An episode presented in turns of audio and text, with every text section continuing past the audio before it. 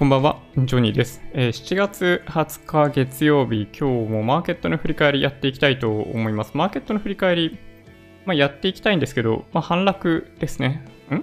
反発ですね。はい。小幅反発っていうことで、まあ、そんなに、なんだろうな、まあ、小幅すぎて、でまあ、月曜日で、えーまあ、欧米の、なんだろうな、材料もなく、まあ、売買代金もできていないというところもあって、まあ、そういう意味でいくと、まあ、正直言ってあんまり見どころのないマーケットかなという気がしますね。はい。まあ、感染者数が200人超えていないというのをま材料視されて、まあ、若干一方通行に売られるみたいなわけではなかったんですけど、まあ、見どころなかったですね。今週は営業日が3日しかないということもあり、まあ、市場への参加者がかなり少ないんじゃないかなという気がします。マーケット振り返るほどではないかなと思いつつも、一応お見せしていこうかなと思いますね。これね。はい。あこれね、ちなみにゴールドですね。直前に、えー、はい、あの、セラスさんからコメントをいただいていて、えーゴールドのチャートを見ていました。うん。これこうやって見てみると、えー実体部分でいくと、えまあ、この一連の、まあ、ここ、まあ、10年ぐらいの高値を取ってきてますね。で、金に関しては、まあ、これがどれぐらい高い水準にいるかっていうと、まあこんな感じですね。はい。これ、見えますかね？これ、月足で、えー金の価格表示しているんですけれども、まあ、1オンスあたり1815ドルということに今現在なってるんですが、まあ、その水準が、えーいつ以来かというと、2011年8月、2011年9月、まあ、以来の、まあ、高値ですね。はい。まあ、このままいくと、もしかしたら、えー今月に関しては、月足ベースで、過去最高値なのかな、まあ、記録されている中では過去最高値ということになるのかもしれないですね。うん。ま、最高値を取るとですね、ま、結果的に、まあもうこれま10年とか前の話なんで、まあ、ここを見てもまあ今更しょうがないんですけど、今現在高値更新している過程で、まあ、売り方の買い戻し、なんだろうな、とかも加わって多分当初上がってったと思うんですけど、まあそうですね、まあショートポジションを持ってる人とかも、まあいたりとかするんで、まあ逆に言うと一方通行に上昇していっちゃったりするんですよね、こういう時って。うん。なので、まあ動きが非常に急激になりやすいっていうのが、あのまあこれ株でも何でもそうなんですけど、はい、まあ特徴になるかなと思いますね。はい。まあ金は、えっと、まあ僕はね、コモディティの売買やったことないんで、はい。まあ、正直言うと、まあそうですね、あの、まあ、買ったり売ったりする機会がないんで、先の動きが、まあ、決して、まあ、読めるわけではないというか、あの、詳しく解説できるわけではないんですけど、まあ、今の水準を、まあ、実績ベースで見ていくと、まあ、およそ、まあ、10年前の水準以来になってますね。はい。で若干話戻していくと、えー日経平均ですね。うん。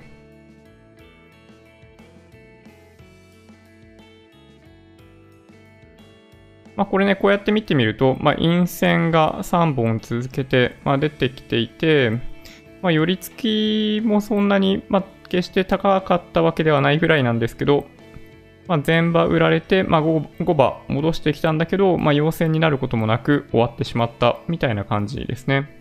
まあ、一応プラス21円、プラス0.09%ということになってます。はい。まあ、外が、底堅さもあるわけですけど、まあ、上値を買っていく動きっていうのはそんなにないっていうのが現状なのかなというふうに思います。はい。まあ、なんでしょうね。うん。まあ、過剰流動性相場の中で、まあ、資産バブル、資産価格の上昇が起きているという上昇圧力と、まあ、新型コロナウイルスの、まあ、第1波なのか第2波かわかんないですけど、まあ、拡大による経済的なダメージがどこまで広がるかっていうのが、まあ、見通せないという、まあ、その2つの、まあ、戦いですね。はい。で、トピックスは、まあ、こんな感じ。はい。まあ、あんま変わんないですね。はい。で、US ドル、円ドルですね。はい。ドル円相場に関しては107円15銭。動きがね、最近ちっちゃいんですよね。ユーロ円に関しては今122円40銭。東証リート指数は、うん、ちょっと下げてますね。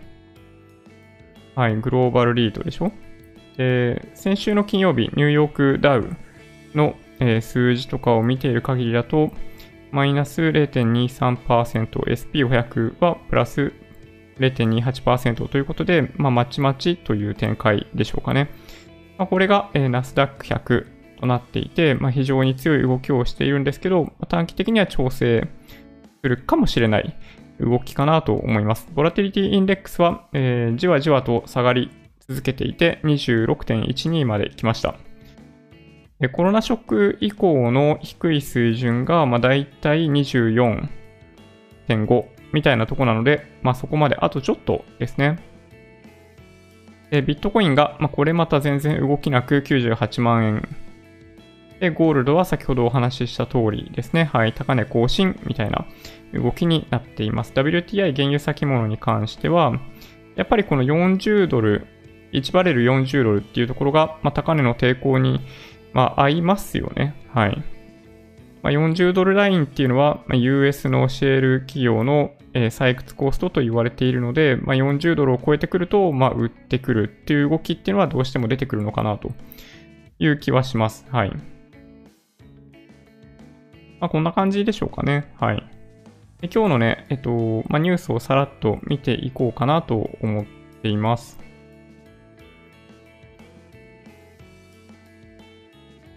ちょっとその前にコメントだけいこうかな。よいしょ。はい。えー、土屋さん、えー、今日もいいねで、こんばんは。えー、これ先ほどのコメントですね。はい。セラスさん、ゴールド買われていますよ。うん。上がってますね、ゴールドね。うん。はい。メグジャパンさん、ポチッとこんばんは。え土屋さん、今日は一番乗りですね。今日の東京は暑かったです。今年初めてセミの声を聞きました。もうすぐ梅雨明けでしょうかいやー、確かになんとなく日が出てこない日々がちょっと続くみたいな話があったと思うんですけど、はい、容赦ない 天気になってましたね。今日は完全に夏の天気になってました。空気がむさ苦しくってやべえなと思いましたね。うん。まあ、今日実はね、日中というか、まあ朝、朝方から病院行って、あの、なんだろうな、診察に同席できないんですよ。そのフロアにさえ僕は行けないんですけど、病院まで付き添って、病院内にあるカフェでちょっと時間を潰し、まあ、作業をし、えーまあ、妻と、まあ、子供、赤ちゃんが帰ってきたところで、ま、帰るみたいなことをやったんですけど、いや、外にいる時間危険なレベルでしたね。はい。まだ朝だったとはいえ、本当に暑いなと思いました。日中お昼を買いに出て行ったところ、多分ね、30度超えをしていて、うん、本当にね、外に子供を連れ出すのは、ね、来月とか、ね、1ヶ月経ったた、経ったようなタイミングでも結構難しいんじゃないかなという気がしました。なんかどちらかというと本当に、あの、シンコロよりも、はい、その、なんだ、猛暑の方が子供にとっては危険な気がしますね、もはやね。うん。はい。マシューさん、こんばんは。今日もよろしくお願いします。よろしくお願いします。はい。土屋さん、セミ鳴き始めました。もう夏です。いやー、本当ですね。もたださん、えー、こんばんは。こんばんは。と、いいね、ポチ。ありがとうございます。はい。シルバーも積んじゃいました。あー、シルバー結構コモディティ投資されていらっしゃるんですね。なるほど。なんとなく、ね、コモディティは、あの、ボラティリティが高いイメージがあって、まあ僕とか、まあ怖くてあんまり手出せないんですけど、ね、うん。いやー、すごいですね。なるほど。宇治茶漬さん、こんばんは。えー、久留米さん、こんばんは。えー、長岡さん、こんばんは。えー、ニコさん、えー、こんばんワンダホー。ワンダホーですね。はい。いつもありがとうございます。えー、竹竹さん、こんばんは。えー、パンさん、こんばんは。早く旅行行きたいですね。いやー、本当ですね。そう、みんなすっきり、あの、旅行行けるような環境ができるといいなと思ってます。まあ、今はね、実質的に、なんだろうな、3密とか回避しておけば、旅行行っても基本的には問題ないんじゃないかというふうに思っているんですけれども、まあ、それでも、まあそうですね、なんだろうな。まあ、今、東京の人が、あの、例えば地方に行った時に、なんとなく差別的な扱いを受けそうだなという気がするので、まあ東京の人たちも、なんかそうなっちゃうと行きたくないですよね。うん。いや、本当にね、あの、キャンセル払い戻し問題とかもあったりとかするんで、今日ちょっとその話もしたいなと思ってますね。はい。はい。スタジオドッグランさん、こんばんは。えー、ガンサガンサさん、こんばんは。えー、ジョニーさん、えー、チキリンさんのブログご覧になりましたか？あ、見てないな、そういえば。あれ？それ、僕見逃したかな？フォローしてるから見ててもおかしくないような気がするんですけど、待ってくださいね。えー、っと、あったあった、チキリンさん。あー、見逃したかな ?GoTo キャンペーン大混乱についてっていう記事ですかね。まあちょっとね、あの、詳しくは皆さん、あの、ググっていただけるといいかなと思うんですけれども、えー、っと、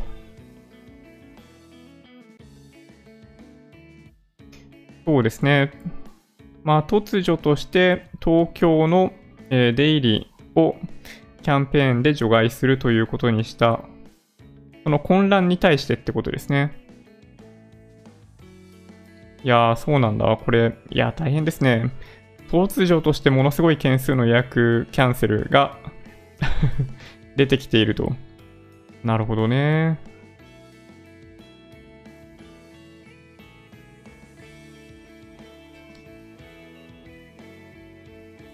まあそうですね。いや、そうそう。ああ、いいこと書いてありますね。はい。あのー、なんかね、政府って本当に説明下手かって思いますね。うん。まあ、旅行観光業界の、なんだろうな、ほっとくと息の根を止めてしまうかもしれないんで、今のタイミングで、まあ、できるだけ早く GoTo キャンペーンみたいなものをやって、まあ、いわゆる、なんだろうな、運転資金をなんとかしてあげたいっていうのが、まあ、政府がやろうとしてることですね。はい。まあ、それが前提なんで、それ説明しないといけないんですよ、まずね。うん。この説明もなしに GoTo キャンペーンやります。で、なんとなく特定の旅行業界に、まあ、お金ジャブジャブ入れますみたいな感じに見えるんで、なんか政治的な問題があるんじゃないかみたいな話ばっかりになっちゃうんですけど、もともとある背景っていうのは、ものこの観光業界の、まあ、企業の、まあ、運転資金なくなって、バカバカ潰れて、えー、まあ旅館が潰れる、ホテルが潰れる、まあレストランとかもまあそうなんですけど、まあ、そうなると失業者がだいぶ増えちゃってやばいよねっていう話が背景ですよね。うん。そうですね。僕もこれ賛成というか、あの、最もだと思いますね。今かなり飛ばし読みしてますよ。減ったしか見てないですけどね。そうですね。いや、そうなんですよね。直接そういう業界にお金払えばいいんじゃないかっていう声もあったりするんですけど、それではダメな理由っていうのも チキリンさんが言ってますね。昨日、昨日一昨日ぐらいに、まあ、僕も言ってたと思うんですけど、えっと、それをやるには予算が足りないんですよ。簡単に言うと。はい。まあ、全てのホテル、旅館、あとはその、なんだ、バスとかそういうところも全部そうですけど、にあのまあ、運転資金とか給料を払えるほどの予算はないんですよね。そう、だから、まあ、同じ、まあ、例えば100万円があるとしても、まあ、キャンペーンみたいな形で100万円を投入すれば、実際の旅行代金ベースでいくと、あの、1億円になるかもしれない。だとしたら、そっちをやった方がいいですよね。うん。まあ、そういうことですね。はい。いや、そうなんですよね。ああ、チキリンさん、そうですね。はい。もう、はい、合ってると思いますね。うん。お金に余裕がある人しか行けないじゃんっていうコメントに対しても回答されていて、そうあの最初にお話ししたようにあの業界を救うためにやってるんで、えっと、お金がある人にとかそういうのそういう問題じゃないんですよこれ あの10万円の話もそうだったんですよ定額給付金もそうですねはいあの、全員20万円ってやった理由は、あの、一刻も早く給付するために、えー、もうみんなにあげちゃえっていうやつですね。はい。なんかね、説明下手なんだと思うんですよね、やっぱりね、政府が。まあ、説明してるのかな説明してるんだとすると、そう、メディアが伝えないからかもしれないですね。都合が悪い情報は伝えないのか、どうなのかよくわかんないですね。うん。いやー、本当ですね。いや、すごいね、あのー、的を射ていると思いますね。なんか4番目として、東京だけ除外しても意味がないのでは、神奈川、千葉、埼玉の人も多くが東京へ通勤、えー、通学しているはずっていうことですね。はい。まあ、これは、まあ、チキリンさんは、なんか GoTo キャンペーンへの批判をかわすためって言ってますけど、まあ、表向きはそんな感じですね。はい。裏の目的は、えー、小池さんへの嫌がらせだと僕は思いますけどね、これね。はい。だから、えっと、小池さんも、あの、怒ってる感じですよね。うん。で、5番目に、えー、なんでこんなに反対の人が多いの？賛成の人だってもっといるんでは？ですよね。はい。まあ、これは、まあ、トランプさんとバイデンさんの、えっと、世論調査の、なんだ、パーセンテージと同じですね。トランプさんに投票するって言いたくないんでバイデンさんの方が支持率が高いように見えるんですけど、箱を開けてみると逆だったりするわけですよ。うん。そういう話ですね。はい。なんとなく世論がみんな批判をしているものに賛成って言いにくいんですよね。でね、まあこれ、あ国内は、まあ、結構強いですね。海外は日本ほどではなく、ないんですけど、今、トランプさんの話に挙げた通りで、まあ、海外でもあるんですよ、こういうのってね。で、日本はなんか空気読めみたいな文化があったりするんで、本当に、あの、ま、いわゆる同調圧力が強いので、えー、周りの意見と違う意見を言うことは、あの、難しいですね。はい。すごいな。これ、一個一個すごい書いてくれてるんですね。そもそもなぜ観光業界はここまでの政治力があるのか。うーん。なるほどね。なんででしょうね。まこれはね、僕もよくわかんないですけど。はい。東京の人が一番たくさん税金を払っているのに東京の人だけ海外除外だなんて、えー、不公平では。いや、そうですね。これはね、僕もだから不平不満につながっていることですね。はい。うん。まあ、ただ、本当にね、あの、これに限った話ではないですね。国からお金もらっていないし、そもそも東京は。あ、なんか、東京で、あの、なんだろうな、税収を大量に生み出して、えー、東京以外にばらまくということを普段からやっているんで、えー、東京がなんとなく、まあ、都道府県単位で見ると損した感じに見えるっていうのは、まあ、今回に限った話ではないですね。はい。いやー、そうですね。いや、面白いですね。今回一番かわいそうなのはっていうのが最後に項目としてあるんですけど、まあ、チキリンさんがおっしゃる通りで、えー、旅行業界だと思いますね。はい。まあ、振り回された旅行業界が最もかわいそうな状態なんじゃないかなと思います。はい。いや、面白いですね。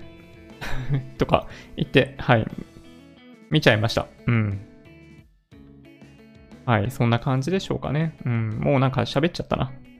なんかね、今日いくつかニュースがあったんですよ、確かに。なんかね、まあ、小池さんが、何言っとんじゃいみたいな話ですよね。はい。なんかどっか行っちゃったな。はい。まあ、今日ツイッターでちょっと僕コメントさせてもらったんですけど、これですね。これ僕のツイッターのアカウントですけど、はい。対立構造で煽るのは好きじゃないけど、国と東京都は完全に対立してるっぽいなっていうことで、はい。都民としてはこうなったらキャンペーンそのものをやめてほしいという、まあこれ個人的な意見ですけど、はい。東京都をピンポイントに攻撃された感があるので、まあ小池さんとしては、もう、まあ内心激おこでしょうね。はい。GoTo は、まあキャンセル料の件で、まあかなり混乱してるんで、まあ早くなんとかしろよって国に対して言っているっていう状態ですね。うん。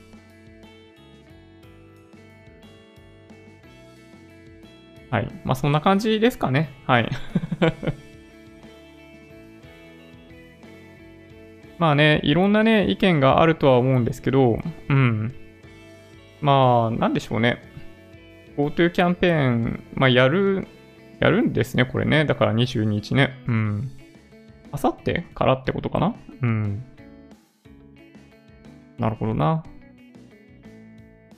はい。まあ、そんな感じでしょうかね。はい。みよみよさん、えー、こんばんは。ジョニー2世、可愛すぎた。可愛すぎるんですよ。えぐいぐらい可愛いですね。うん。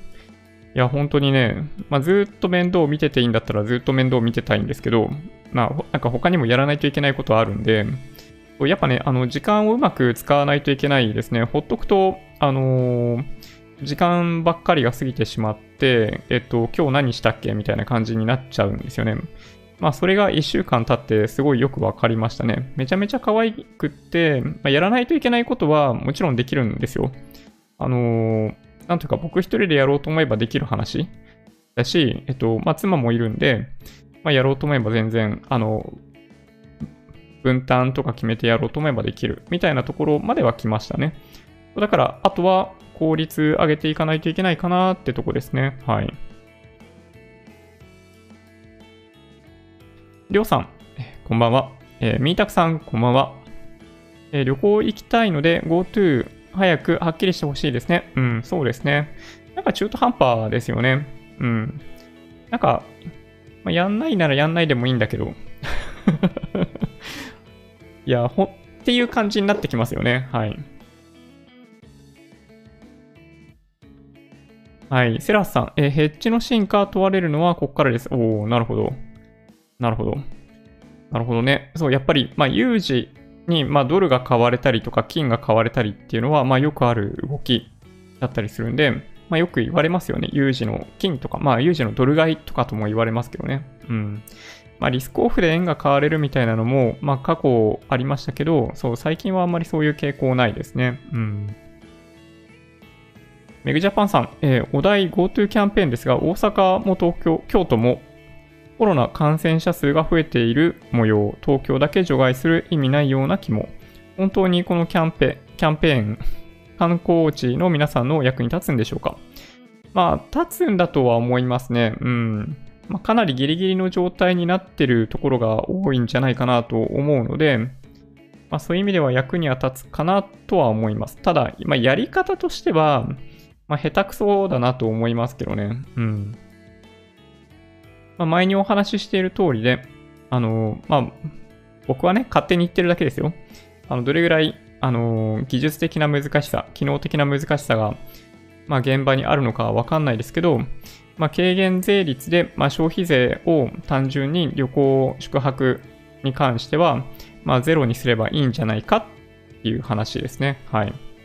あの、わざわざ新しい何かを作って値引きをやろうとするで、本当にね、大変なんですよ、その仕組みを作るのが。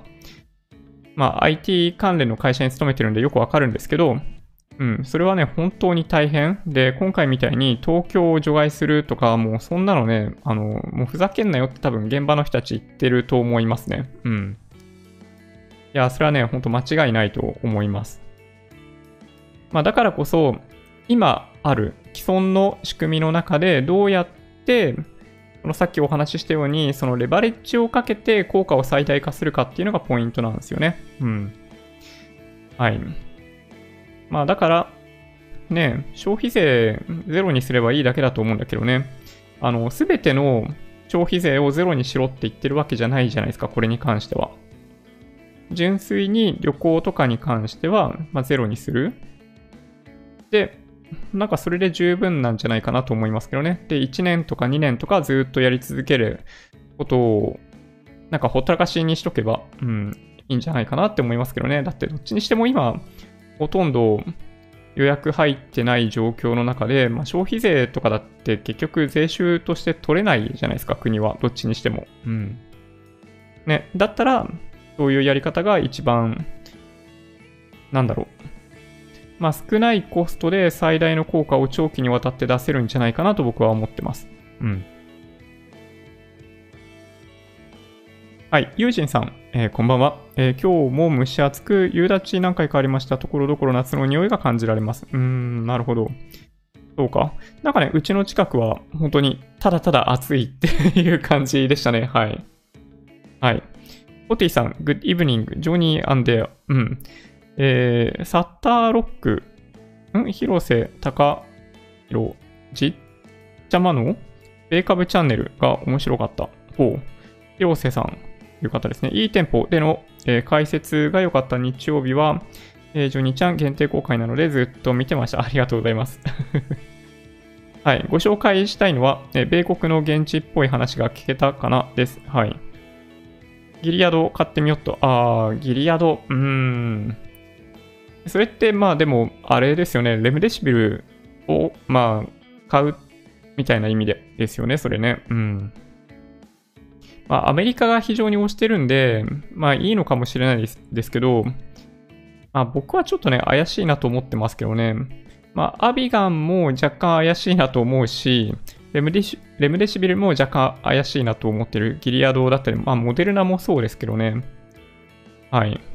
なんか、やっぱり今回のシンコロって、まあ、ワクチン作るの難しそうだし、なんか治療薬作るのも難しそう。で、どっちかっていうと、今の現状にしっかり目を向けるべきかなと思っていて、あの、PCR 検査の数をかなり増やしている過程で、あの、PCR 検査の陽性患者数、陽性者数があの激増しているっていうのが現状。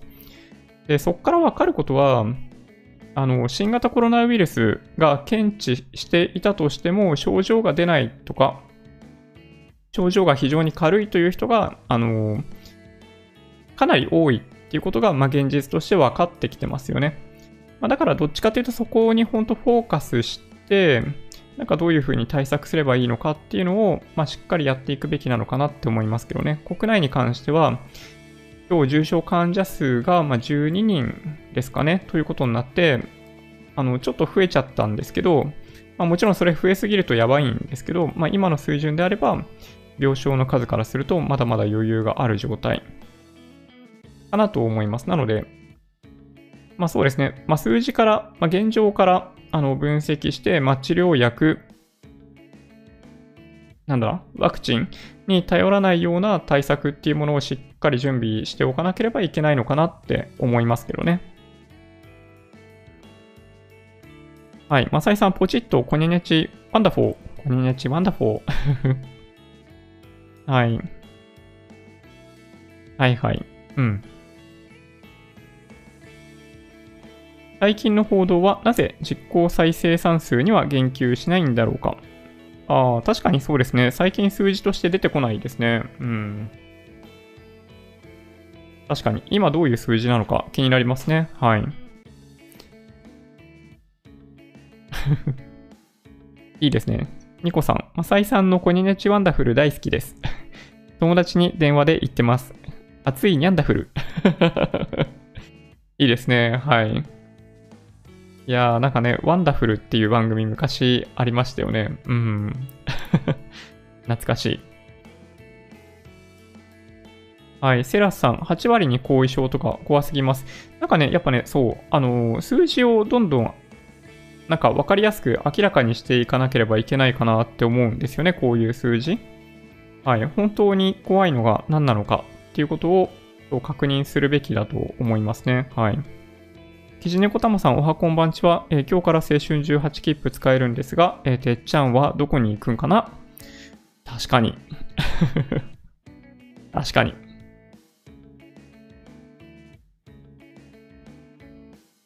そうですね。はい。フォーゼさん、えー、あたふたキャンペーンですね。うん、まさに。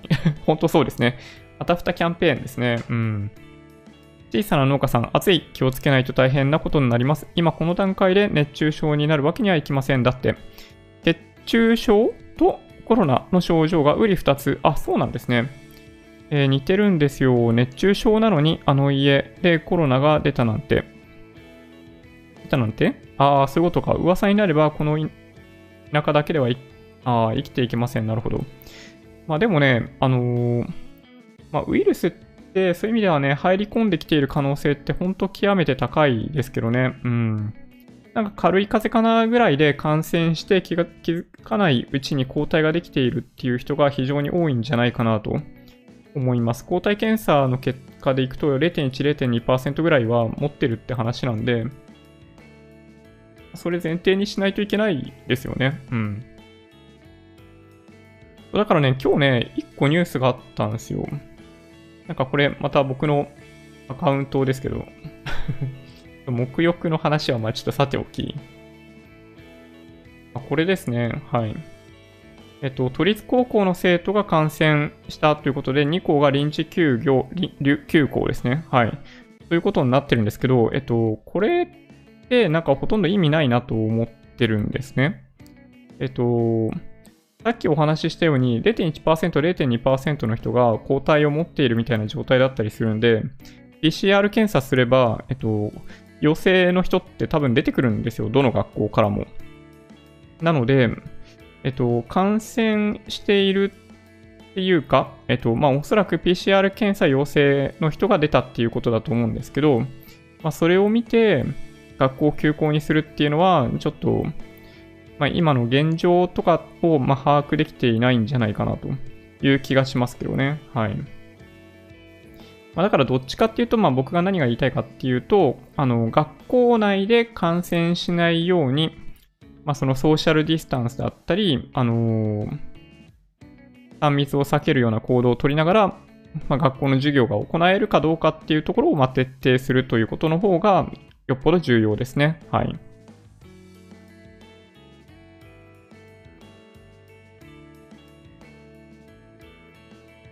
ねほんとね。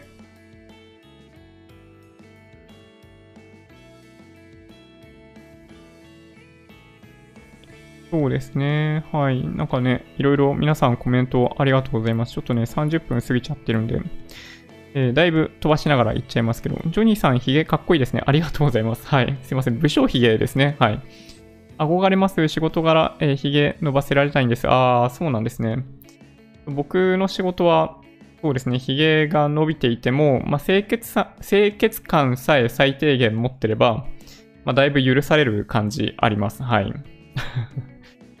はい。まあ、いい仕事環境だなと思いますよ。うん。今だったら、えー、GoTo キャンペーン中止可能だと思うから、ほんとやめてほしい。うん、確かに。やめてもいいんじゃないかなって思いますけどね。はい。久しぶりに講座見たらダウがプラテン。なるほど。大増税時代来そうですね。コウさん。いや、もう、どうなるんでしょうね。はい。まあ、今、なんだろうな、まあ、経済が本当の意味でダメになっちゃうと、まあ、どうしようもなかったりするんで、まあ、今、なんだろう、まあ、国債、赤字国債発行しまくるということに対しては、まあ、僕は、まあ、別にいいのかなって思ってますけどね。うん。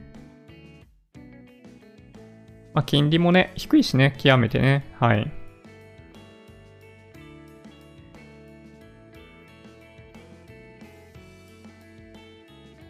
そうですね。最近全然定期の講座見てなかったので、いつプラテンしたのか分かりませんが。なるほど。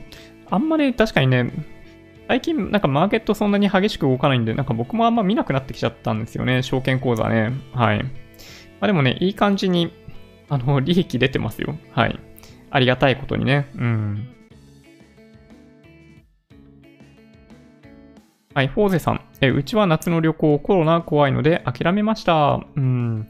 まあね、あの、まあいろんな、なんだろうな、まあ考え方あるんで、まあ行く方は行くでいいですし、そう行かない方は行かないでいいんじゃないかなって、まあそういう自由があるということは、なんかね、素晴らしいと思いますけどね。うん。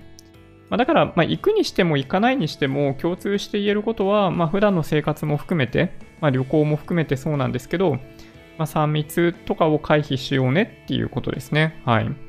なんか WHO も3密を回避しようみたいなことで3つの C って言ってましたね。はい。3つの C ってなんだろうね。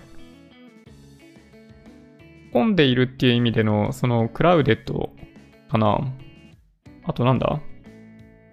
密集、これ、コレクわかんねえな。3つの C ってなんだ？そうするとね。はい。まあ、いっか。うん。まあ、そんな感じですね。今日ね、ちょっとね、そういろいろ、マーケットの話、なんかそんなにしてもしょうがないかなと実はね、ちょっと思ってるんですけど、えっと、まあ、PC の話もね、したいと思ってるんですよ、実は。えっ、とですね、ちょっと待ってください。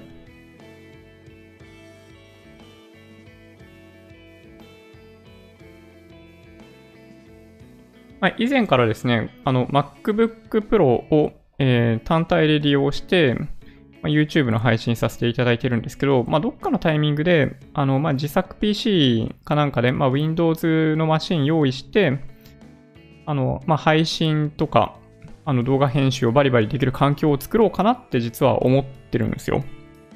実はね。はい。で、まあ、それで、えっと、まあ、僕は、まあ、そういう意味でいくと、まあ、極めて、えーまあ、素人であるということを前提に、まあ、捉えていただきたいんですが、まあ、ちょっとね、あの、まあ、僕が考えている構成について、ちょっとまず最初に、えーまあ、ご紹介させていただきたいなと思ってます。なんか変な話かもしれないですけどね。はい。で、なんかね、そう、突っ込みどころがあると思うので、そういう話聞きたいなと思ってるんですよね。まず、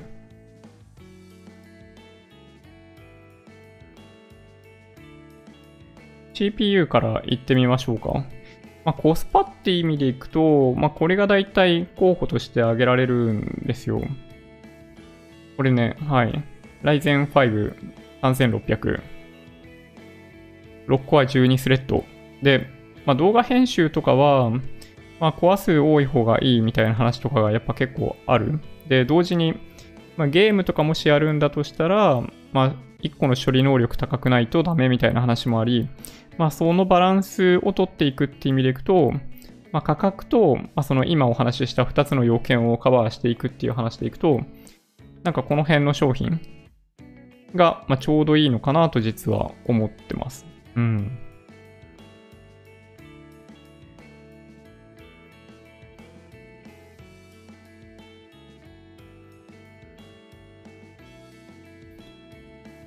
でね、で、まあ、これを選んでいくと、まあ、おのずと、まあ、その、まあ、Ryzen 5の乗っかる、そのマザボを選択しないといけないということになってくるんですけど、で、その後に、なので、えっと、まあ、出てくるのが、まあ、マザーボードどれにしようかななんですけど、まあ、それで、まあ、これどうかなと思ってるのが、えー、アスロックの、えー、なんだ？まあ、B450 チップセット。ね、あの B450M スチールレジェンドってやつ。なんかこれ、あ、なんか値段上がってるね。1万円ぐらいだったような気がするんだけど、値段がちょっと上がったりしてますね。うん。まあ、みたいな感じ。で、まあ、この辺は逆に言うと、あの、そんなに迷わなかったんでいいんだけど、まあ、逆に、まあそうだな。まあ、迷わない迷わないところの話を先にした方がいいんですかね。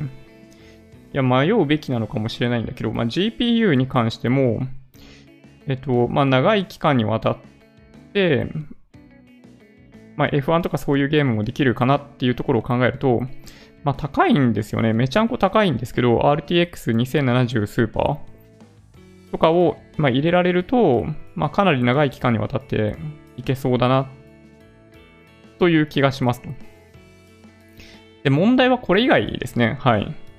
今ご紹介したもの以外については、まあ、結構悩みどころが多くてですね、あの、例えばまあ、メモリでしょ？えー、ストレージでしょ？まあ、あとは電源 ?PC のケース？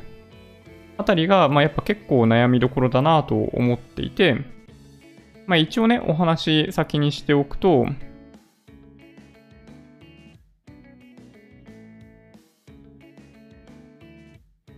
メモリを先にお見せしておくと、えっと、まあ、どこがいいのかって悩むんですけど、えっと、マイクロン製のやつですね。はい。クルーシャルの、えまあ、16GB のメモリ2枚セットのやつ。なんかね、どこのメーカーがいいのかってもう本当にね、もうわからん。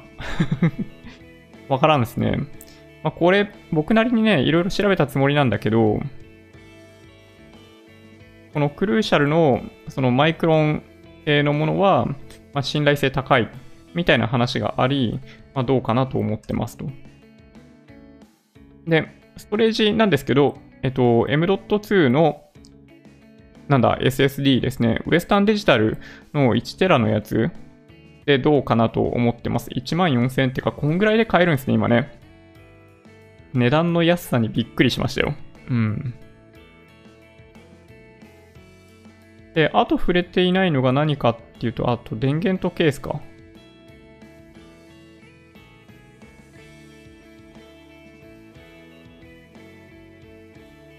電源がこの辺のパーツを利用することを考えると、えっと、ちょっとね、容量大きすぎるんじゃないかなという気はするんですけど、えっと、650W、あの、コルセアの電源ユニットあの、プラグイン方式のやつですね。これ、まあ、過剰なスペックを選んでいるかなと実は自分でも選びながら思うんですけどね。で、まあそんな感じで、最終的に PC ケースを何にしようかなっていう話で、まあ結構使われてる方多いっぽいんですけど、あの、サーマルテイクのミドルタワーのまあ、PC ケースを、まあ、選んでみようかなとか思ってるんですよね。はい。まあ、という感じだったりするんで、えー、なんかね、あのー、皆さんのなんかご意見もお伺いしたいなと思っています。はい。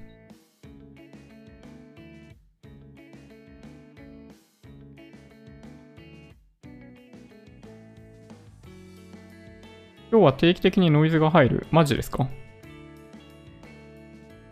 ノイズ、なんだろう。なんかね、YouTube 側からは、ちょっとビットレート高すぎるっていう警告出てるんですけど、どうなんだろうな。ハードウェアエンコードに今日切り替えてる、まあ、昨日から切り替えてるんで、まあ、その影響があるかもしれないですね。はい。あの、クオリティって意味でいくと、あの、ソフトウェアエンコードの方が綺麗だっていう話なんですよ。はい。あの、カクカク問題があったので、ハードウェアエンコードにちょっと切り替えさせていただきました。うん。大瀬さん、えー、ジョニーさん、えー、料理ってしますか？えー、今してないですけど、してましたね。あの、過去動画見ていただくとわかるかもしれないですけど、あの、料理動画出してるぐらいで、うん。僕は料理大好きですね。はい。なんかね、あのー、まあ、やりたがりですね。何でも。はい。あらゆることをやりたがる癖があるので、うん。まあ、料理もね、そう喜んでやりますね。だからね、あの、なんだろうな、包丁とか、なんかちょっといいやつとか買ったりしちゃうんですよ。パン切り包丁とか、まあ、結構重要じゃないですか。パンをく、なんだ、潰さないでカットするってのが意外と難しいんでね。うん。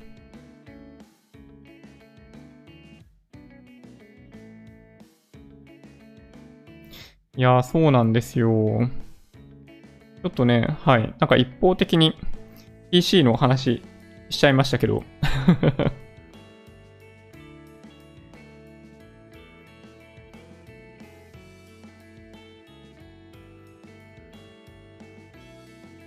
そうですね。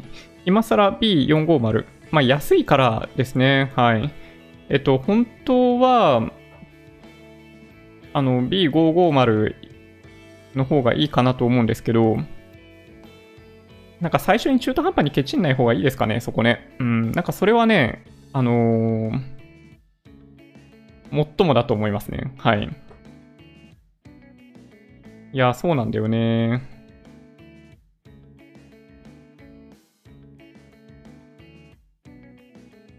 なんかね、価格、価格差が結構あるといえばあって、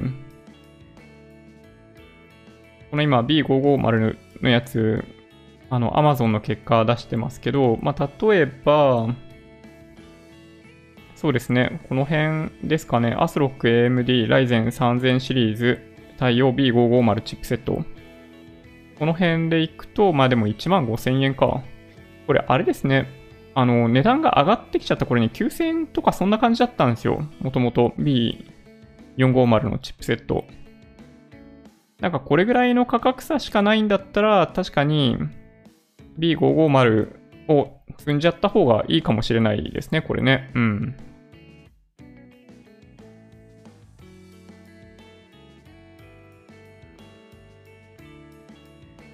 確かにそうかも。うん。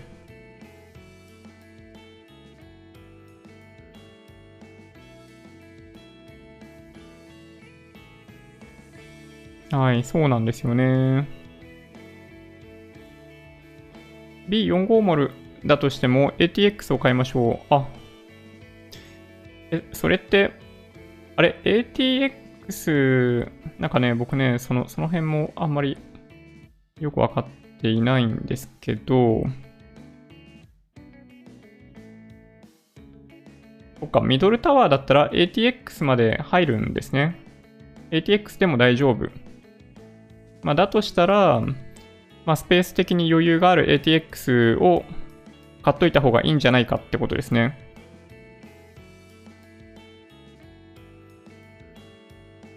そっか。そうすると、なおさらこっちなのかなこの B550 の方こっち？の方がいいのかもしんないですね、これね。うん。これ AT、ATX で1万5000円で、まあ、買えそうなんで、まあ、物としてはこっちの方がいいのかも。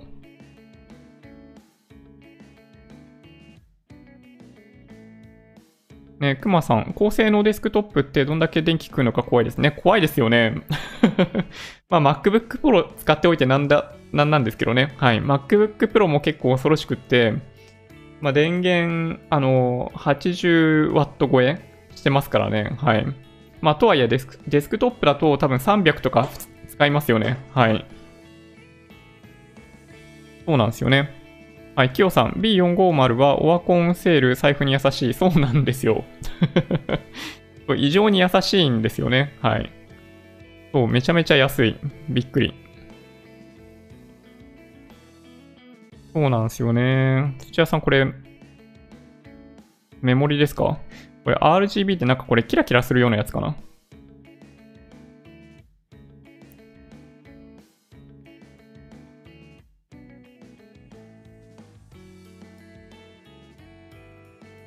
カッコムとか出てきちゃうの？こっちがいいか。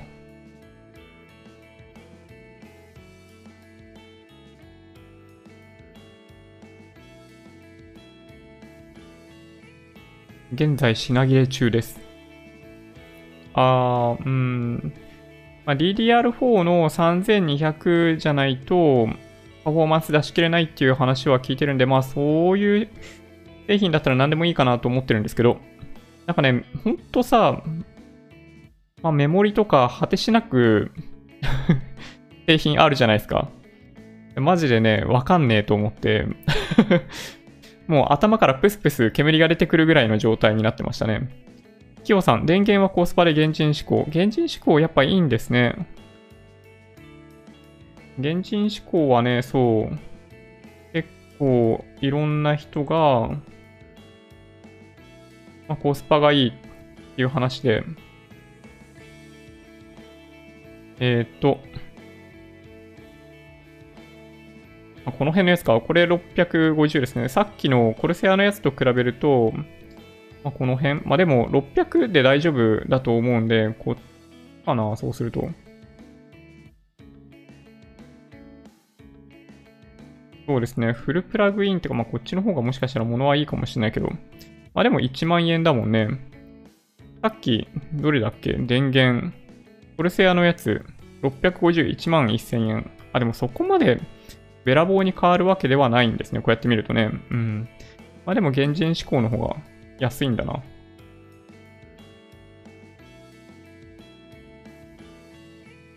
なるほどな。はい、三角おにぎりさん、こんばんは。えー、M.2 メモリーも導入して、このメモリーに Windows インストールして使用した方がいいですよ。えー Windows 10、10秒あれば起動完了。そんなに早いんだ。いや、いいですね。あれ、これ、これ使っ、この辺の、さっきウエスタンデジタルのやつ、ね、あの、見ていただきましたけど、これで大丈夫ですか？知らねえよって感じですよね。はい。ね。どうなんだろう。なんかね、そうそう。なんか間違ってること言ってんじゃないかなとそう思いながら、こういう製品をね、選んでますね。はい。この NZ XT のケースがシンプルで良い。太田さん、ありがとうございます。ちょっと待って。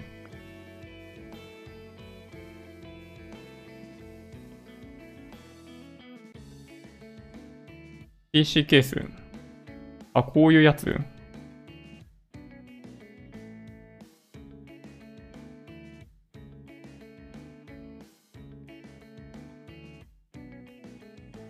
なるほど。前面、側面、ガラスパネル。なるほど。いいですね。確かにね。なるほどな。1万7000円か。さっきのターマルテイクのやつが9900円ってか、安いな。これよりも安いやつあるからね。だって、ターマルテイクね。いやー、ケースってこんなに安いんだっけ？って思いますよね。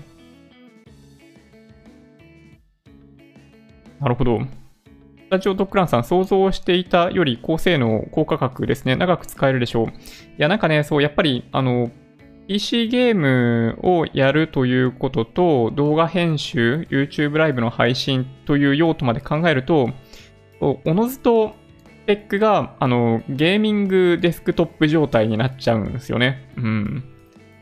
まあでも同じようなスペックを、まあ、BTO とか使って購入すると、まあ多分、あプラス2、3万ぐらいはさらにかかるんじゃないかなという気がしてます。はい。はるさん、こんばんは、えー自分も今日 PC 組んでました。なんと、腰が痛い。腰とか痛くなるんですか ?PC 組むの。それ、僕危険ですね。なんかね。なるほど。はい、遊んだパーツで、選んだパーツでほぼ間違いないと思います。メモリもクルーシャルはいいですよ。自分も使ってます。あ、そうなんだ。いやー、ちょっとね、ほっとします。あれだけメーカーの数あるから、本当に、どれ選べばいいのかね、マジでわかんないなと思ってました。うん。そうなんだ。あ、ちょっと待って。GoTo キャンペーン、反対が Yahoo では82.3%、朝日は74%。まあ、なんだろう、まあ、デモグラだけ見ても、なんだろうな、ユーザー層違うといえば違いますからね、その差かもしれないですね。うん。なるほどな。コティさん、ボードがメモリーバージョンに対応しているとか、ネジ位置、寸法、配置とかトラップあるらしい。そう。なんかね、それがね、怖いんですよ。買ってダメだったというのが本当に怖くて。めちゃめちゃビビってますね。うん。いやー、ほんとね、どうしよっかなって思うんだけど、まあでもね、この、このスペックだと、多分全部合わせても、あれどんぐらいかな？まあもちろん、あの、Windows とか買わないといけないんだけど、電源1万円、まあ、GPU6 万5千円、で、メモリが1万5千円、あれ、もうだ、もうわかんねえな。えっと、7万5千、9万、10万、11万5千、13万、15万ぐらいですかね、これね。まあ、結構長く使えてほしいと、まあ、祈っているスペックになっているんで、うん。まあ、それなりの値段になっちゃいますけどね、これね。いや、もうほんと安くしようと思えば安くできるんですけど、まあ、結局それで、なんだろう。動画編集とか YouTube ライブの配信とか、ね、ゲームとかできなかったら、そう、元も子もないんでって感じなんですよね、これね。はい。浅井さん、大体おいくら万円で考えてますか ?15 万円くらいで考えてますか？あ、そうです。はい。なんとなくイメージ的にはそんな感じですね。はい。で要件としては今お話ししたように、あの、まあ、動画編集、YouTube ライブの配信、で、あとは、あの、PC ゲームですね。F12020 とかそういう結構ゴリゴリのゲームをやることを想定している感じですね。はい。はい。組み立ての時は静電気逃がすように気をつけてね。いや、確かに。いや、もうそういうので壊したりとかしたらもうほんとね、泣けてきますよね。そうか、いや、そう、いや、すげえわかりますよ、コティさん。私はそういうエラー嫌いなんで、とりあえずセット買いします。いやー、すごいわかります。ね、もう自己責任じゃないですか。ね、自作 PC ってある種ね。はい。まあ、失敗もね、いいのかもしれないですけど、投資であんだけ小さい失敗を許せって言っておきながら そう自作 PC ですごい失敗を嫌がってる俺っていうね。はい。変な話ですよね、これね。はい、はるさん、B450 でいいと思いますよ。マザーで何が変わるものでもないので、マザーにお金かけるなら CPU を 3700X にした方がいいと思います。なるほど。はい、今のね、その第3世代なのかな？あの、ライゼン5 3600とかが、まあ、使えるんであれば、まあ、いいかなって感じしますよね。はい。いや、ほんとね、なんか悩んでくるなうん。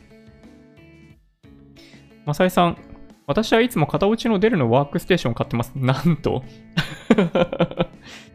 すごいですね。少なくとも CPU のスペックめちゃめちゃ高そうですね。はい。将来性考えれば B550 の方がいいでしょう。将来的に絶対 CPU 変えないなら B450 でもいいけど、B450 はフラッシュ容量少ない。ああ、そうなんだ。あ、クロート思考っていうのね。なるほどな。まあ確かにね、さっきの値段見ると、そのクロート思考さんの電源の方が、まあ1割ないし、まあ2割ぐらい安いのかな。電源は絶対ケチらない方がいい。まあでも、さっき見たところだと、どっちでも大丈夫？ですかね。クロートは私もよく使います。ああ、そうなんだ。原人思考。はい。マサイさん、電源ケチると GPU 動かなくなる。まあ一応全部足した感じだと、まあ550ぐらいあれば大丈夫だと、なんか僕もね、これも知らなかったんですよ。なんかその、各パーツが利用する電源をの総容量の2倍のやつを買うべきなんですか？あの、電源って。いや、ほんとね、なんもね、あの、自作 PC、あの、初体験なんでね、うん。ストレージはそれで OK。あ、なるほど、よかった。はい、青森さん、こんばんは。えー、コロナ需要で PC パーツ値上がりしている感じ。あ、そうです。本当にそうですね。あのー、まあ、ちょっと前にこのマイクのお話とかもしたと思うんですけど、そう、今ね、マイクとかがめちゃめちゃ高いですね。あと、ATEM mini ってこれ去年の、まあ、11月、12月ぐらいに僕最初に予約して購入したんで、サクッと変えたんですけど、もう今ね、全然手に入らないみたいですね。オンラインミーティングで必要そうな機械は今ね、めっちゃ高いですね。はい。めっちゃ値上がりしてます。はい。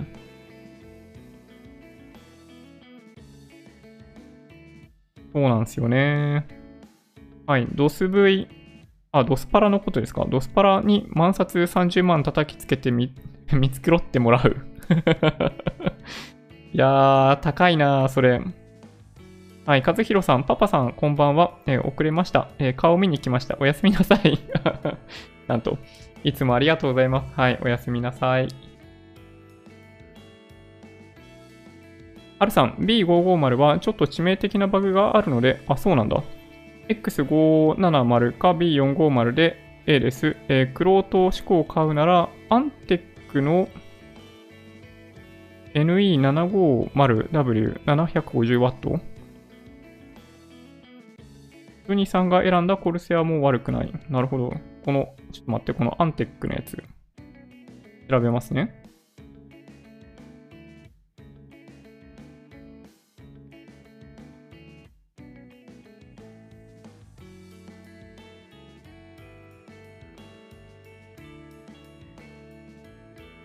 これか。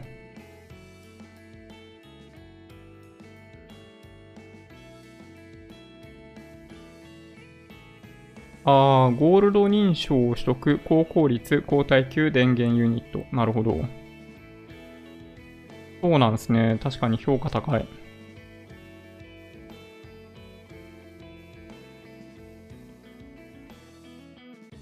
なんかね、本当にね、電源が特にね、よくわかんねえかな。なんかね、なんかその効率性を示す指標がなんかゴールドとかああいうやつなんですよね。なんか僕がさらっとなんか調べた感じでいくと。そうなんだよね。メモリはもう一回 Amazon で、え、検索してください。AMD 対応。あ、マジですか？その方がいい。なるほど、なるほど。わかりました。そういえば最近、えー、ドスパラ行ってないな。今度顔出してみよっと。そういう感じの場所なんですね。なるほど。太田さん、さっきのはちょっと派手でしたね。なるほど。すいません、なんか 最初の選択が良くなかった。あのー、ちょっとね、派手でもいいんですよ。っていう意味でいくとね、はい。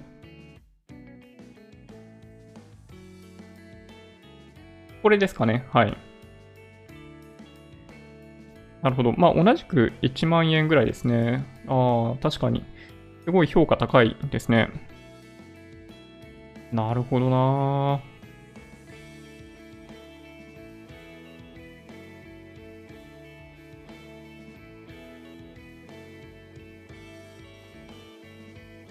そうか。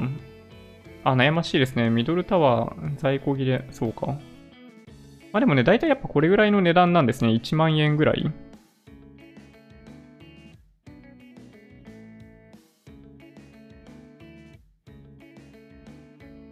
そうか。いいかもしれないですね。確かに。はい。はい、マラウリさん、えー、ジョニーさんの妙に漢字に弱いところが理系マンっぽくて好きです。漢字とかね、ほんとダメですよ、僕。あの、まあ、受験であの文系の教科を利用したことがあの人生の中で一回もないですからね、僕ね。いや、もう本当に。最近はね、あのー、まあ、漢字だけじゃなくて日本語そのものがだいぶ出てこなくなってますからね。はい。すごいお恥ずかしいですけど。うん。まあでも そういうの、はい。あんま気にならなくなってきちゃってるところがもっと怖いですけどね、僕。はい。あ、遅ればせながらおめでとうございます。ありがとうございます。はい。本当にね、あの、日々、はい、楽しませていただいてます。うん。土屋さん、えー、CPU クーラー忘れてますよ。あ、これ、やっぱか、そうなの ?CPU クーラーは、あのー、やっぱうるさいから AMD のデフォのやつ使わない方がいいってことですかね、やっぱりね。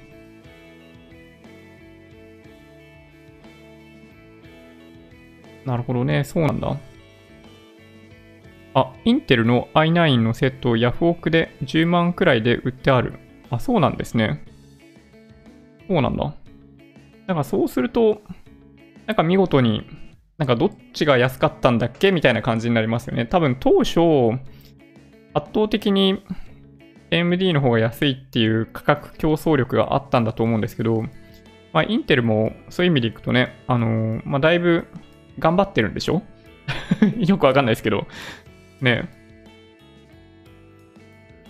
なるほどなそうか。パーツ選び楽しいですね。ドスパラのカウンターで見積もるのが一番。あ、そうなんだ。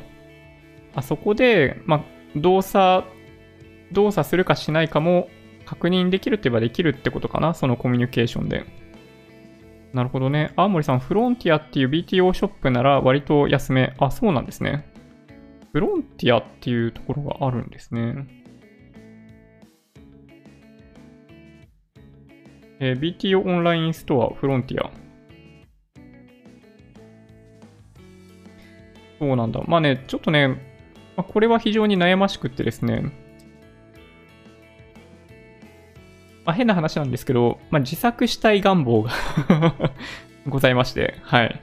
あの、はい、コメントいただいて大変恐縮なんですが、はい。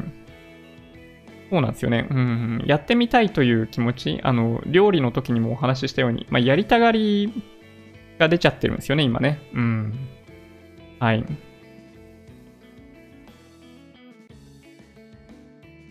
そうなんだ？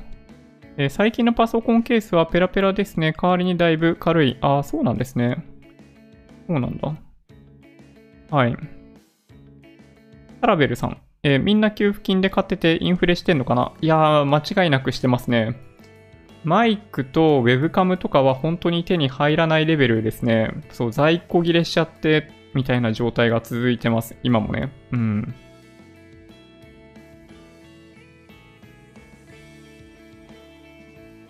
ね。はるさん、えー、まあ、ライゼン5のことですね。はい。あの CPU クーラーですけど、付属のクーラーで動きますよ。超うるさいけど。そっか、そこがね、問題なんだ。まあね、配信でノイズが乗っかる。え、そんなにうるさいの？そんなにうるさいんだ。そうなんですね。あ、青森さんもアンテックの、えー、ネオエコゴールドを使っています。アンテックのネオエコゴールド。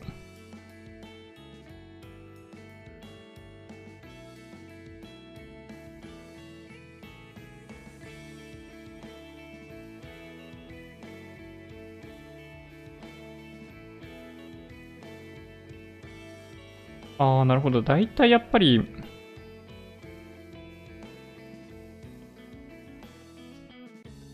価格帯的には1万円ぐらいなのかな、これね。なるほどな。いや、なんかね、電源とかになると本当にね、悩み尽きないですね。うん。あ、23時。そっか。そろそろ終わりにしよう。電源はフルプラグインタイプで、えー、80プラスゴールド認証ならどこのでも大丈夫。ああ、なるほど。そういうことか。水冷と、ペルチェって何ですか？ペルチェって。なんか、新しいワード出てきちゃってちょっとわかんないんですけど。水冷はわかりますよ。あの、バイク乗ってたんで。あれと同じ方式で CPU 冷やすってことですよね。うん。なるほどな。こんばんは。えー、ヨネさんですね。キーボード壊れてましたが、やっと復活。今日は自作 PC 会なんですか？まあそうですね。はい。なんかマーケットの振り返りそんなになかったんで、途中から PC のお話を、あの、皆さんに相談させてもらってます。はい。カラータイマーピコンピコン。確かに。そうか。80プラスチタンってそれなんかもうめちゃめちゃハイグレードのやつですよね、それね。そうか、そうなんですね。電源はゴールド以上の 650W 以上を買っておけば、今は何でも動く。耐久性と保証ピンキリ。そうか、そうなんですね。あとは水冷クーラーかな。クーラーは大きいほど静かです。そうか。CPU クーラーは、これ、ん？小鉄、小鉄って読むんですか？小鉄買っておけばいい。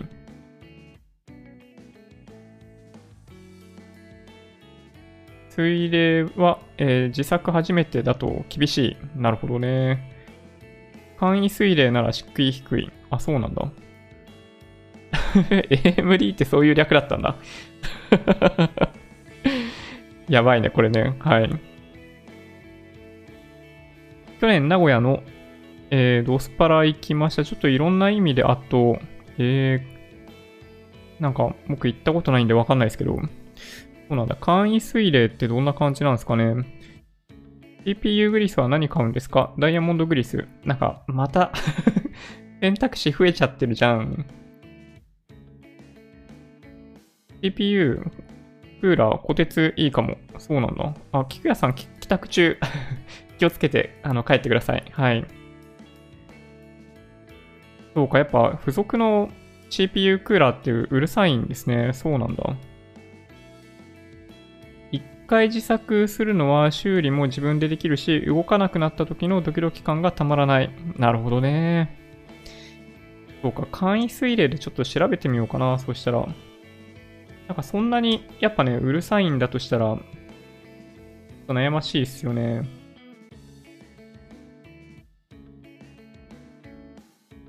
なるほどな。簡易水冷。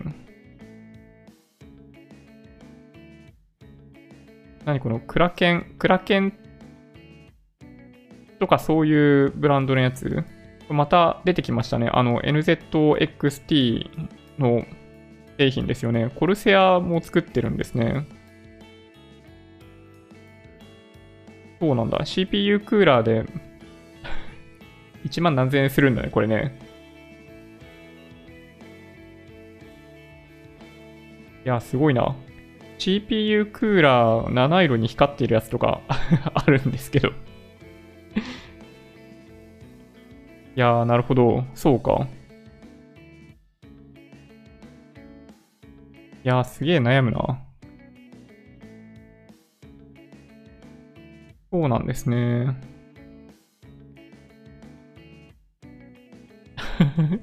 8月8日19時、ジョニー宅自作 PC 手伝う会。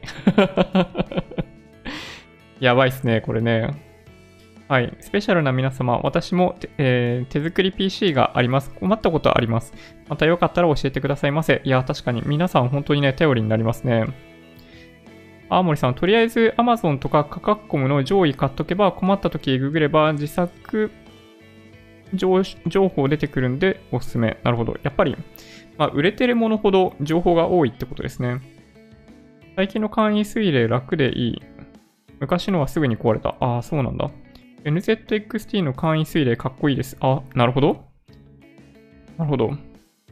クラーケンっていうんですね、あれね。クラケンじゃないんだ。X72 あたりでいいっしょ。なるほど。X72、X63 ってやつが価格コムだと1位になってますね。X63、X53 って順で、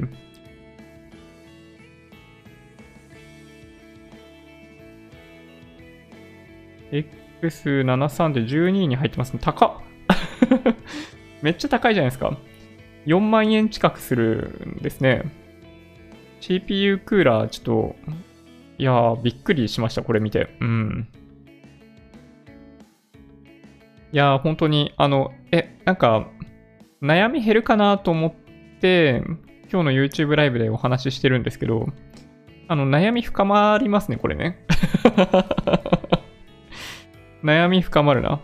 まあ、特にまあ PC、まあ、CPU のクーラーは、音のことを考えればってことですよね。で空冷でいいやつを買っとくか、あの、簡易水冷にするかっていうことですね。そうするとね。うん。なるほどな。いや、ほんとね、悩み深まってきてますよ。CPU ファン、大きめのものが静かでいい。なるほど。クロート思考は、黒思考と言います。そうなんだ。いやーなんかね、そう、いろいろ恥ずかしいですね。うん。いやもう本当に、制御ソフトのカムがバカすぎて、あまり好きではない。あ、そうなんですね。NZXT。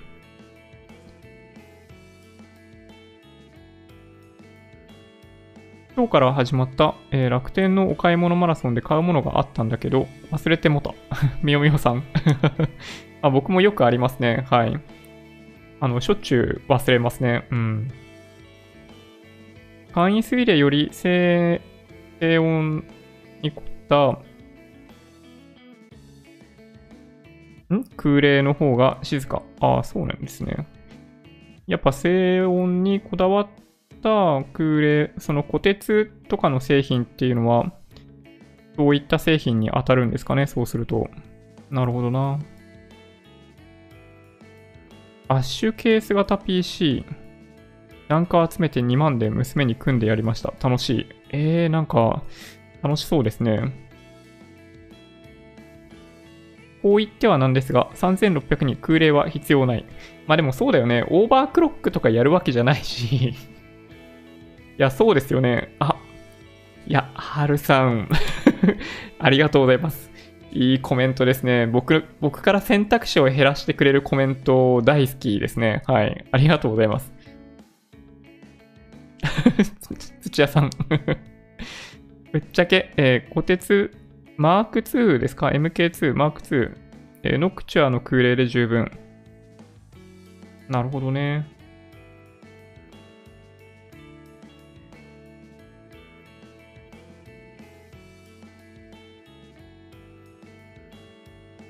すごい、めっちゃ売れてますね。とんでもなく売れてますね、これね。そうなんだ。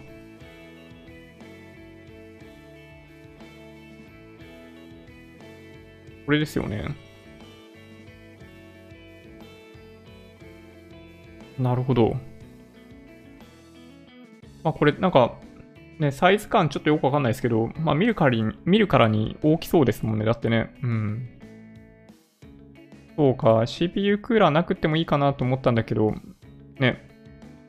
まあやる内容を考えればあった方がいいってことですね。なるほどな。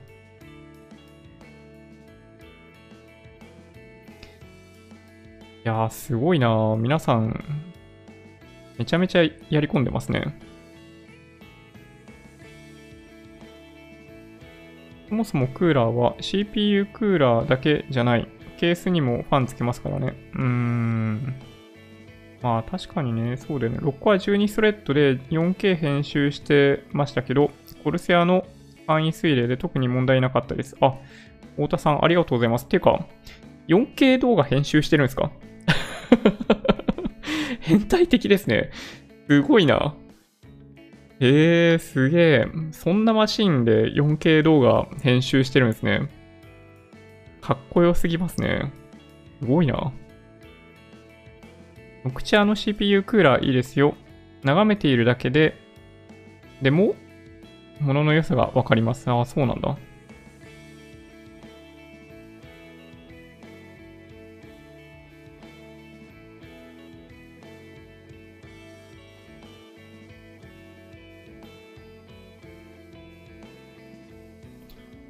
鉄はコスパがいい製品。低温ならノクチは。ああ、そうなんだ。アマゾンで小鉄売り切れで買えない。ああ、またそういうパターンか。なんかね、コロナの関係でやっぱね、そう、あらゆるパーツがね、あの、高騰してるっぽいんですよ、どうも。うん。CPU クーラーの高さとケースの幅計算してね。あ、そういうのも含めて、あの、大きいやつ選んどいた方がいいってことですよね。ケースが、まあ、ミドルタワーだったらミドルタワーが入るサイズのマザーボードを選んどいた方が余裕があるってことですよね。4K 動画編集できるってなかなか普通のマシンじゃなくないですか？いや、すごいでしょう。だって MacBook Pro のこれ15インチですけど、あの 4K 動画は多分ね、無理じゃないかなほ。ほぼ無理だと思うんですよね。MacBook Pro 15インチでできるのって、まあフル HD が限界、限界とは言わないですけど、あの、サクサク編集できるっていうレベルでいくと、そう、フル HD ですね。4K 前ね、一回チャレンジしたことあるんですけど、なんかね、編集に時間かかりすぎ？で、なんかもうやってらんねえって感じだったんで、ほとんどの人はしかも 4K で見ないじゃないですか。だから、フル HD でしか今やってないんですけど、いやー、そうなんだ。すごいな。そろそろ奥様送らない？赤ちゃん泣いてない？確かに。やばいですね。はい。終わりにしよっと。はい。あ、太田さん。え、4K ですが、え、8ビットなんで普通に編集できます。あ、そういうことですか？9ビット試したらさすがにプレビューが固まってしまい諦めました。えー、そうなんだ。いや、でもすごいですね。太田さん、なんか、え、なんか、どんな 動画作成されてるのかすごい気になってくるけど。いや、すごいですね。はい。三角おにぎりさん。CPU クーラーケチると、えー、熱破損防止で処理速度が落ちるので、いい CPU やマザボを買っても性能出ません。トータルバランスが一番重要です。えー、GPU と CPU 性能のバランスも重要。えー、YouTube 吉田吉尾。あ、はい。なるほどね。はい。いやー、確かにね。土屋さん、家は 8K でも編集できます。マジですか？どんな環境なんですか？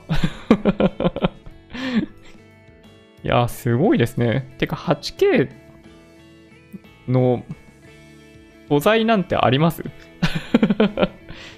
あの、さ、先日発表されたキャノン、キャノンの R5 で、まあ、ようやく 8K 動画撮れるとか、そういうレベルじゃないですか。いやー、すごいですね。いやー、面白いな。NUC のケース。NUC のケース。なんだろう。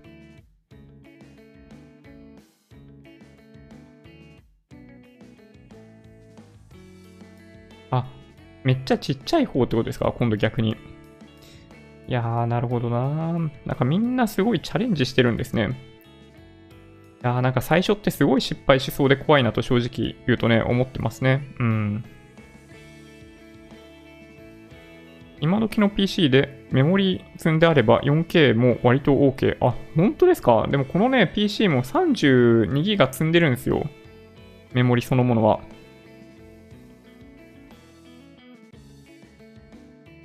アップコンバーターで普通にデータできます。あ、そういうこと？なるほどね。シネマ旅行動画とか趣味で作ってます。太田さん。あ、そうなんですね。いやー、ここにいましたね。詳しい方が。いやー、素晴らしい。そうなんですね。いやー、Vlog とかってことですよね。だから、まあ、Vlog みたいな、あの、まあ、シネマ風ってことですよね。うん。いやー、すごい、なんか、はい、憧れますね。そう、なかなか僕ね、できなくって。うん。そうなんだ。今日は仕事用の PC 組んで、組んでて、ビデオカード3回も交換した。疲れた。ああ、そうなんですね。いやー、ちょっとね、何が起こるか想像できないんですけど、うん。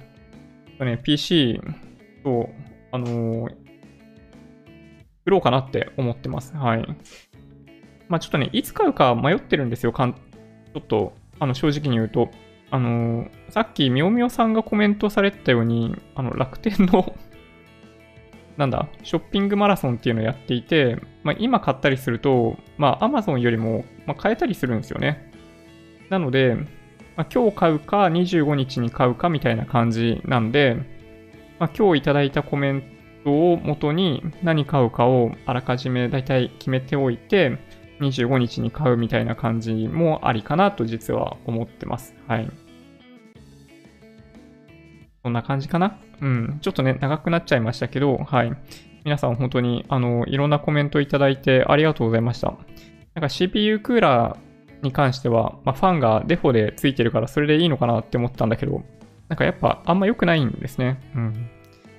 いや、バランスがね、はい、コメントいただいた通り、すごい重要だとのことなんで、なんか変なところにボトルネックができないような構成に仕上げられたらなと思ってます。はい。じゃあちょっとね、そんな感じで、はい、行きたいと思います。あの、ヨネさん、最後にコメントいただいてますけど、はい。あの、そうですね、あの、PC 組むときに、また、あの、ライブとかでさせていただけると、嬉しいかなと思ってます。はい。そっか、そうなんだね。なるほどね。はい。ちょっとね、あの、頑張ります。これ、僕の中では初めてのほにゃほにゃの一つなんで、うん。まあ、ちょっとしたチャレンジですね。はい。ま、そんなわけで、えー、長時間をお送りしてきましたが、えー、今日も YouTube ライブこの辺で終わりにしていきたいなと思っております。皆さん本当に多くのコメントいただきありがとうございました。Twitter、Instagram のアカウントもあるんで、もしよろしければフォローお願いします。音声だけで大丈夫という方は、ポッドキャストもあるので、そちらもサブスクライブお願いします。もし、今回の動画が良かった、動画が良かったという方は、高評価ボタンをお願いします。合わせてチャンネル登録していただけると嬉しいです。それでは、ご視聴ありがとうございました。バイバイ。